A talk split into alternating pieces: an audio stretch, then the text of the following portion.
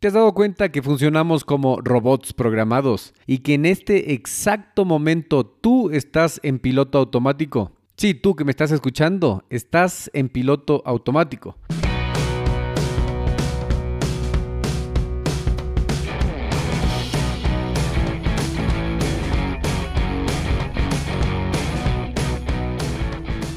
Hola a todos y bienvenidos al podcast Mentalización para Emprendedores, donde juntos nos preparamos para despertar la conciencia. Yo soy Eric Seguel. ¿Sabías que los emprendedores y empresarios más exitosos leen en promedio 40 libros anualmente? Y muchos atribuyen su éxito a este hábito de aprender constantemente. De hecho, esta es la diferencia entre los que se actualizan y los que fracasan. Esta automatización del aprendizaje y esforzarse constantemente para mejorar cada día. En este podcast Mentalización para Emprendedores hacemos fácil para ti construir y mantener el mismo hábito, el mismo proceso de aprendizaje constante de los emprendedores y empresarios más exitosos. Simplemente escuchando a este podcast, asegúrate de suscribirte en Apple Podcast y sintonizarnos cada martes y jueves para nuevos episodios. Y si quieres profundizar más tus conocimientos de los temas de los que hablo en este espacio, ingresa a nuestra página web y hazte miembro hoy día.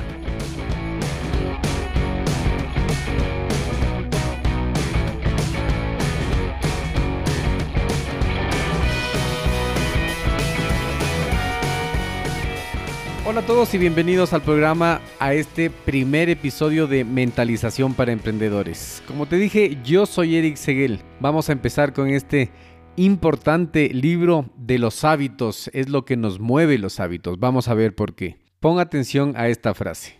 La motivación es lo que te ayuda a comenzar. El hábito es lo que te mantiene en movimiento. Jim Ryan. ¿Has tratado de dejar un mal hábito?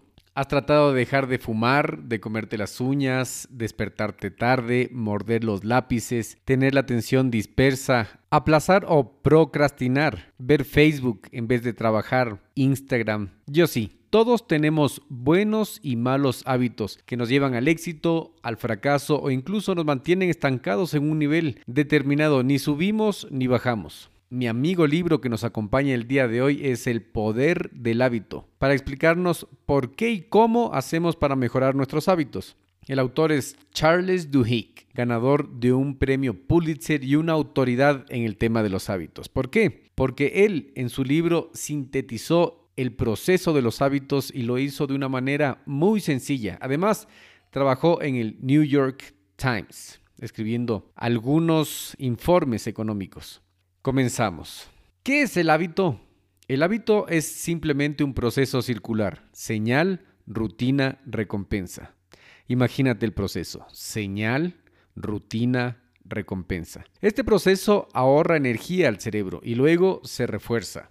Nuestro cerebro constantemente busca maneras de ahorrar energía. Las investigaciones demuestran que una forma de hacer esto es convirtiendo las actividades que hacemos diariamente en hábitos. Por eso, incluso algo complicado que exige mucha concentración en un inicio, como por ejemplo cuando manejas un auto por primera vez, finalmente se convierte en un auto mecánico o en un hábito. Las investigaciones han indicado que más del 40% de las acciones que realizamos cada día son hábitos. Estamos como en piloto automático, por lo que no son decisiones conscientes. En general, cualquier hábito se divide en tres partes.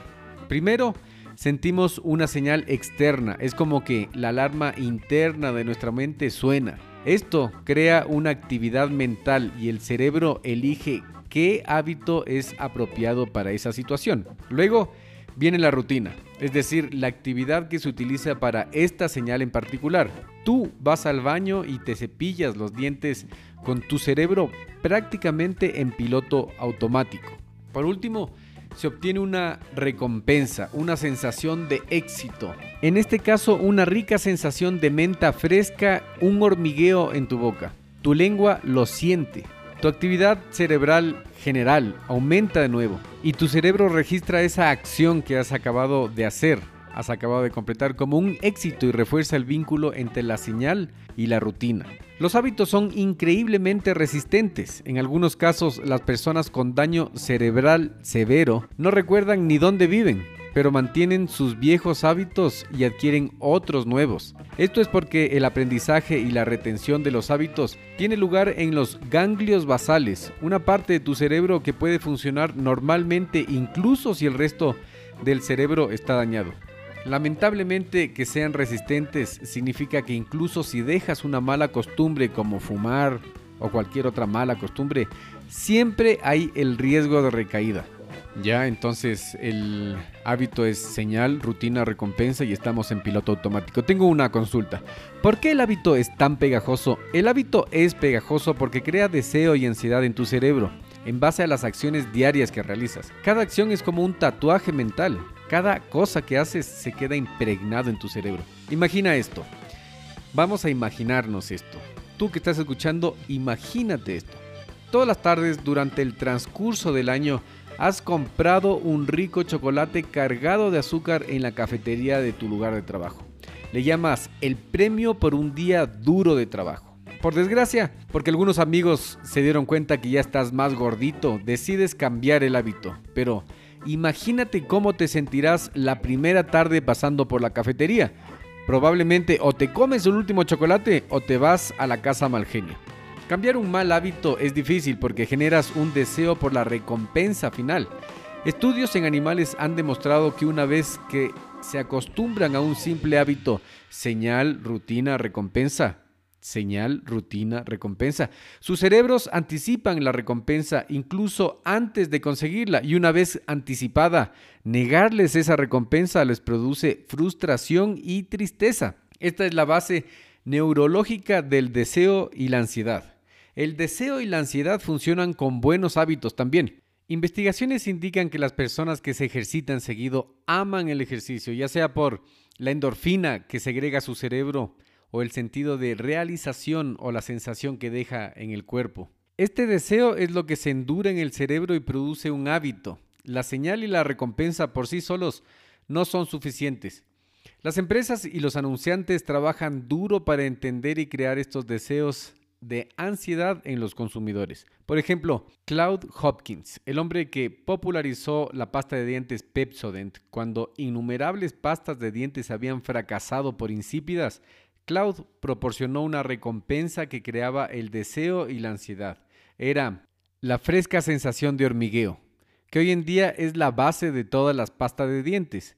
Esa sensación no solo demostró que el producto hizo efecto en la mente de los consumidores, sino que también se convirtió en una recompensa tangible que creó el deseo y la ansiedad. Bien interesante el deseo y la ansiedad de los productos de los consumidores, ¿no? Otra consulta. ¿Cómo me deshago de un mal hábito? No te deshaces de un mal hábito, lo cambias. Sustituyes la rutina o la costumbre por otra más sana. Para cambiar un mal hábito necesitas creer en el cambio. Cualquier persona tratando de cambiar su mal hábito de fumar sabe que cuando la ansiedad de la nicotina llega es difícil dejarla pasar. Por lo tanto, el truco es responder al deseo pero con algo que no sea fumar. ¿Me entiendes? Esta es la regla de oro para cambiar cualquier hábito. No te resistas al antojo, reoriéntalo, mantén la misma señal y recompensa, pero cambia la mala costumbre o hábito que produce ese deseo. Investigaciones indican que una de las mejores organizaciones de cambio de hábitos en el mundo utiliza este método tan eficaz. Alcohólicos Anónimos ha ayudado a más de 10 mil millones de alcohólicos a lograr la sobriedad. Alcohólicos Anónimos pide a los participantes una lista exacta de qué es lo que les produce la ansiedad de tomar. Por lo general son cosas como la sensación de relajación y sentirse acompañado. Es increíble, estas sensaciones son mucho más importantes que la intoxicación en sí. Alcohólicos Anónimos a continuación les ofrece nuevas rutinas para abordar el deseo, tales como ir a reuniones y hablar con sus tutores para sentirse acompañados. Y claro, cambian el alcohol por un jugo o agua o algo más saludable. A pesar de que esto funciona bien en general, circunstancias estresantes pueden causar recaídas. Por ejemplo, un alcohólico recuperado había estado sobrio durante años cuando su madre lo llamó a contar que tenía cáncer. Después de colgar, salió del trabajo y se fue directo a un bar. Y a continuación, en sus propias palabras, estuvo básicamente borracho los siguientes dos años. Investigaciones indican que el componente diferenciador entre las recaídas y continuar sobrio es la creencia o estar realmente comprometido y tener una razón poderosa. La espiritualidad y Dios tienen un lugar destacado en la filosofía de Alcohólicos Anónimos, pero no es necesariamente el componente religioso en sí lo que le ayuda a la gente a estar sobrio. Creer en Dios también ayuda a los participantes a creer en la posibilidad de cambiar por ellos mismos, lo que los hace más fuertes para afrontar las situaciones más estresantes en la vida. Ok, duro eso de tener vicios así, ¿no? Pero tengo otra consulta. ¿Cómo logro cambiar mis hábitos, los que no me gustan? Logras cambiar los hábitos enfocándote en los hábitos clave, la piedra angular y enfocarte también en los pequeños triunfos. Tienes que disfrutar de los pequeños triunfos. Cuando el ex servidor público del gobierno de los Estados Unidos, Paul O'Neill, se convirtió en director ejecutivo de la empresa de aluminio en crisis, Alcoa, los inversionistas estaban escépticos. Su percepción se reforzó por el hecho de que, en lugar de hablar de las utilidades y los ingresos del dinero, O'Neill declaró como prioridad número uno la seguridad ocupacional del personal. Uno de los socios inmediatamente llamó a sus clientes a decir que la junta designó a un hippie loco como administrador y va a terminar matando la empresa. Estaban equivocados. O'Neill convirtió a la empresa Alcoa en un éxito multiplicando su ingreso anual por 5. Él comprendió que los hábitos existen también en las organizaciones y que si quería cambiar el destino de la empresa, necesitaba cambiar sus hábitos. Sin embargo, no todos los hábitos son iguales. Algunos conocidos como hábitos clave o la piedra angular son más importantes que los demás, debido a que si los adquieres, ellos crean efectos positivos que contagian a otras áreas. Por ejemplo, la investigación indica que los médicos tienen dificultades consiguiendo que las personas obesas hagan un gran cambio en su estilo de vida, pero cuando los pacientes se centran en desarrollar un hábito clave o una piedra angular, como se le conoce, por ejemplo, como mantener un registro minucioso de los alimentos, otros hábitos positivos empiezan a enraizarse también. Poniendo la seguridad de los trabajadores en primer lugar, O'Neill forzó a los directores y empleados a pensar cómo el proceso de fabricación podría ser más seguro y cómo esas sugerencias podrían mejorar la comunicación interna. El resultado final fue altamente eficiente y por lo tanto la producción de la organización produjo más utilidades de las que pensaban lograría ese hippie loco la razón de que enfocarse en adquirir un hábito clave funciona es que proporciona pequeños triunfos, es decir, los primeros triunfos que son bastante fáciles de lograr. Teniendo éxito en un hábito clave, te ayudará a creer que el cambio en otras áreas de la vida es posible, también produciendo una fuente de cambios positivos en tu vida. Ok, o sea que si es que yo me enfoco, por ejemplo, en ir a trotar todos los días y desarrollo ese hábito, Muchos otros hábitos como comer bien y todo eso van a enraizarse. Qué interesante. Voy a comenzar a tener y a enfocarme en desarrollar los hábitos clave. Tengo otra consulta. ¿Cuál es el hábito clave más importante? El hábito clave más importante es la fuerza de voluntad. Un famoso estudio de la Universidad Stanford demostró que niños de 4 años con más fuerza de voluntad, demostrando su capacidad para resistir la tentación de un sabroso dulce, pasaron a ser mucho mejores en la vida académica y social que sus compañeros más débiles de fuerza de voluntad. La fuerza de voluntad es un hábito clave que podría ser aplicado en otras partes de la vida también. Las investigaciones demostraron que la fuerza de voluntad en realidad es una habilidad que se puede aprender. Ok, entonces la fuerza de voluntad se puede aprender. Como fortalecer también como un músculo, como si voy al gimnasio, si es que yo ejercito mi fuerza de voluntad, va a crecer. Ok, pero entonces, ¿por qué es nuestra fuerza de voluntad tan inconsistente? Algunos días ir al gimnasio no te cuesta nada, mientras que otros dejar la cama es casi imposible. Resulta que la fuerza de voluntad en realidad es como un músculo, se puede cansar. Si estás exhausto concentrándote en, digamos, una aburrida hoja de cálculo en el trabajo, puede que no te quede fuerza de voluntad para llegar a la casa.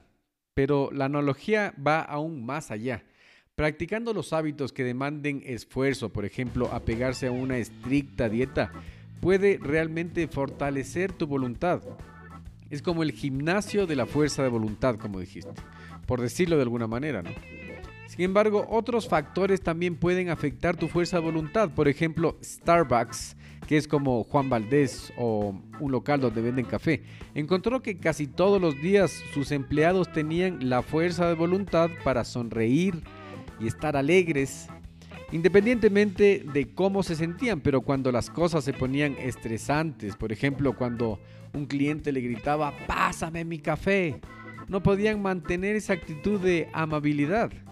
En base a las investigaciones, ejecutivos determinaron que el personal que estaba mentalmente preparado para las situaciones desagradables y además planificaban cómo superarlas, tenían la suficiente fuerza de voluntad para seguir el plan, incluso cuando estaban bajo presión. Otros estudios demostraron que la falta de independencia también afecta negativamente la fuerza de voluntad. Si la gente hace algo que se le ordena en lugar de hacerlo por opción o por voluntad, el músculo de la fuerza de voluntad se cansará mucho más rápido. Ah, ok, o sea que yo tengo que tener un plan de contingencia como los de Starbucks para poder sonreír cuando estoy, bueno, para poder llevar la situación ya y no cansarle a mi fuerza voluntad, por ejemplo, no hacer cosas obligados, sino que más bien voluntariamente. Otra pregunta, ¿las instituciones o empresas tienen hábitos? Sí, los hábitos de las instituciones pueden ser peligrosos también, pero una crisis puede cambiarlos.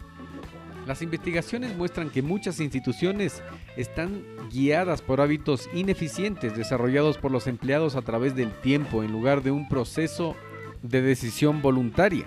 Por ejemplo, el caso del Metro de Londres en 1987. La responsabilidad en el funcionamiento del metro se dividió en varias áreas separadas y como resultado, el personal desarrolló el hábito institucional de no sobrepasar sus límites departamentales. De hecho, cuando alguien intentaba hacer algo que no le correspondía a su departamento, era mal visto, incluso lo veían con desprecio.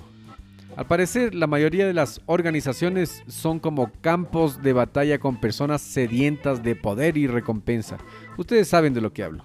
Los hábitos, tales como no meterse en los asuntos de los demás, se crearon para mantener la paz. Por desgracia, algunos hábitos son peligrosos. En 1987, en la estación de metro El Rey de la Cruz, la persona que recogía los boletos vio cómo se inició el fuego, pero no prendió ninguna alarma pues no era de su responsabilidad. El fuego continuó y ninguno de los presentes sabía cómo utilizar el sistema para apagar el incendio y tampoco tenía la autoridad para usar los extintores de fuego. La responsabilidad de ellos estaba en coger los boletos, limpiar los pasillos, ver que la gente no se pase, pero nadie era responsable de apagar el fuego, así que nadie hizo nada por lo que en minutos una gran bola de fuego entró a la caseta de los boletos. Los equipos de rescate contaban que los pasajeros estaban tan quemados que su piel se salía cuando los tocaban. Al final murieron 31 personas.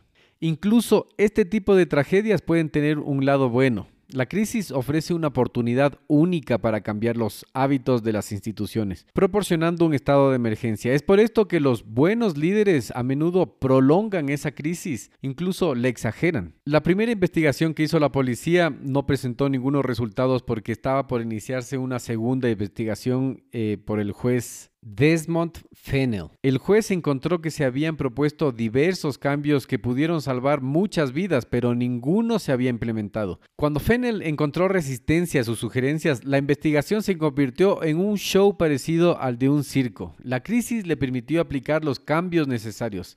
Actualmente, cada estación tiene un administrador cuya principal responsabilidad es la seguridad de los pasajeros. Peligroso esas esos hábitos de las instituciones, ¿no? Hay que ser responsable, pues sí hay que reaccionar cuando algo malo pase. Eso me hace tener otra pregunta. ¿Se pueden aprovechar las empresas de nuestros hábitos para vendernos sus productos? Claro que sí. Las empresas aprovechan los hábitos para venderte sus productos y servicios. Veamos cómo lo hacen. Los comerciantes hace tiempo conocen los hábitos de los compradores, mucho más que los compradores mismos. Las empresas recogen millones de gigabytes de datos acerca del comportamiento de sus clientes y luego los adaptan en sus operaciones para maximizar las ventas.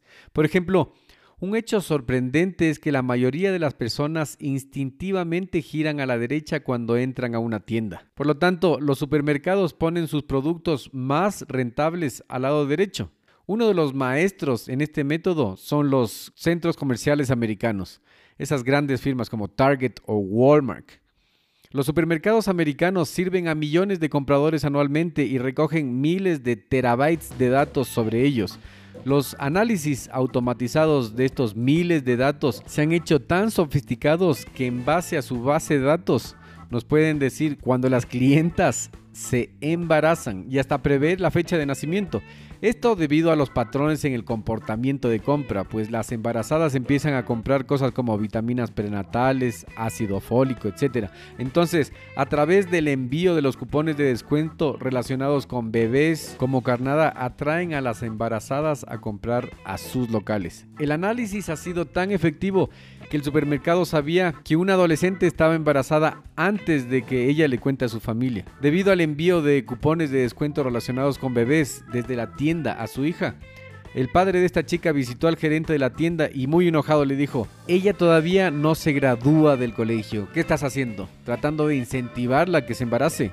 Cuando la verdad salió a la luz, el padre avergonzado se acercó nuevamente al gerente a pedirle disculpas. No obstante, estos grandes supermercados pronto se dieron cuenta de que la gente no le gustaba ser espiada, por lo que empezaron a enviar a las embarazadas, además de cupones de descuento de bebés, otros que no tenían nada que ver como promociones de equipos de casa, etc. Como haciendo parecer que no enviaban esos cupones especialmente para ti. Cuando tratan de vender algo nuevo, las empresas lo que hacen es envolver ese artículo como algo más cercano, más familiar. Por ejemplo, un nuevo modelo de equipo de sonido puede garantizar que una nueva canción se convierta en popular, sonando y repitiendo la canción entre dos canciones que han sido un éxito. Le hacen un sándwich a la canción nueva entre dos éxitos.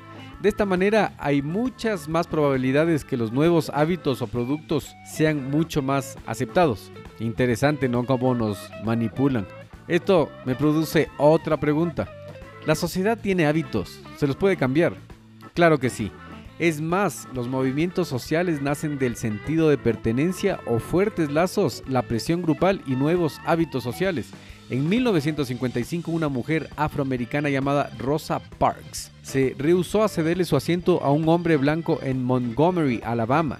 Ella fue arrestada con cargos de contravención y delitos, y los hechos que sucedieron luego como fuertes protestas y un paro de transportistas que se alargó por un año, hicieron de ella un ícono de los derechos civiles. De manera curiosa, el caso de esta mujer no fue ni el primero ni el último arresto de este tipo, muchos otros habían sido arrestados por la misma razón. Entonces, ¿por qué el arresto de Parks produjo un paro de transportistas que duró cerca de un año? Primero que nada, Rosa Parks era muy querida, popular en su comunidad y tenía muchos amigos. Ella pertenecía a clubes sociales y había hecho contactos a todos los niveles, desde profesionales hasta campesinos. Estos contactos la sacaron de la cárcel muy rápido y la noticia se propagó de manera veloz entre su comunidad. Entonces ellos organizaron un paro de transportistas como protesta, pero únicamente sus amigos no pudieron ser la razón de que ese paro se mantuvo. ¿Qué fue entonces lo que provocó que este paro se alargara y todo este revuelo? Lo que provocó esto fue la presión grupal. Los fuertes lazos de aquella mujer, sus amigos y conocidos ejercieron la presión grupal necesaria para mover a la gente que está alrededor, los no conocidos. Es a través de los conocidos que la presión grupal se extiende. Cuando los amigos y conocidos de una persona apoyan un movimiento social, es difícil optar por no participar. Eventualmente, Comprometerse con el paro de transportistas como protesta comenzó a menguar en la comunidad afro ya que las autoridades introdujeron reglas de uso compartido de automóviles para hacer que la vida sin autobuses fuera cada vez más fácil. Esto dio paso al ingrediente final, el discurso del doctor Martin Luther King, abogando por la no violencia y haciendo a los participantes perdonar a sus opresores. Basándose en este mensaje, las personas comenzaron a formar nuevos hábitos como organizaciones religiosas independientes y protestas pacíficas, logrando que el movimiento fuera una fuerza autopropulsada. Qué bestia, ¿no? Una mujer con sus contactos puede hacer un movimiento social y convertirse en un ícono social. Esto me da otra curiosidad, otra pregunta. ¿Es necesario cambiar nuestros hábitos? Sí, es muy necesario. Incluso Carlitos, el autor, nos dice que tenemos la responsabilidad de cambiar nuestros hábitos. Una noche en el 2008, Brian Thomas estranguló a su esposa hasta la muerte. Angustiado, se entregó enseguida y fue procesado por asesinato. ¿Qué dijo su abogado defensor? Dijo que él estaba experimentando un terror del sueño, como una pesadilla física. Thomas pensó que estaba estrangulando a un ladrón que estaba atacando a su esposa. En la corte, la defensa argumentó que cuando Thomas pensó que alguien estaba lastimando a su esposa, desencadenó una respuesta automática, en este caso para protegerla. En otras palabras, siguió un hábito. Por la misma época, Angie Bagman fue demandada por una compañía de casinos por medio millón de dólares en deudas de juego que estaban pendientes. Esto fue después de que ya había apostado y perdido su casa y una herencia de un millón de dólares. En la corte, Bagman argumentó que ella también estaba simplemente siguiendo un hábito, se sentía bien jugando. Así que cuando el casino le envió sus tentadoras ofertas para viajes gratis y jugar apostando, no pudo resistirse. Ten en cuenta que la compañía de casinos ya sabía que la mujer era una apostadora compulsiva y que ya se había declarado en bancarrota. Al final, Thomas, el hombre del primer caso, fue absuelto y muchos, incluso el juez de primera instancia, expresaron gran simpatía por él. Por el contrario, Bagman, la mujer apostadora compulsiva, perdió el caso y fue objeto de un considerable desprecio público. Tanto Thomas como Bagman podrían afirmar de manera muy creíble, no fui yo, fueron mis hábitos. Entonces, ¿por qué solo uno fue absuelto? Simplemente una vez que nos damos cuenta de un hábito dañino, es nuestro deber hacernos responsables de afrontar y cambiarlo. Thomas no sabía que lastimaría a alguien mientras dormía. Bagman, sin embargo, sabía que tenía un hábito de juego y que podría haber evitado las ofertas del casino participando en un programa de exclusión que le hubiera evitado y prohibido a las compañías de seguro ofertarle sus servicios. En este punto llegamos a la parte más importante y pon mucha atención. Antes de eso quiero llamarte a la acción. Si consideras que tiene valor este podcast, entra a iTunes y califícame con 5 estrellas. ¿Por qué? Porque me vas a ayudar a llegar a más personas con esta fuente libre de conocimiento. Ayúdame a ayudar. Continuamos con la idea central de este libro, El poder del hábito. Los hábitos juegan un papel central e importante en nuestras vidas y son también esenciales en las organizaciones, instituciones, empresas y en la sociedad. Todos los hábitos tienen el mismo proceso, alarma, rutina, recompensa o señal, rutina, recompensa. Es ese proceso circular, señal, rutina, recompensa que tienes que reconocer. No nos podemos deshacer de los hábitos, sino que la forma más fácil de afrontar los malos hábitos es transformándolos en positivos. ¿Cómo? Cambiando la rutina por algo más sano mientras se mantiene la señal, la alarma que produce el deseo y se recompensa de la misma manera. Lograr un cambio duradero en la vida es en un inicio difícil, pero se puede hacer centrándose en cambiar los hábitos clave o piedra angular, como la fuerza de voluntad. Ese es el secreto. Si te interesó el tema y quieres lograr un cambio duradero en tu vida, pregunta sobre nuestros talleres de cambio de hábito. Ingresa a nuestra página y luego prepárate para despertar.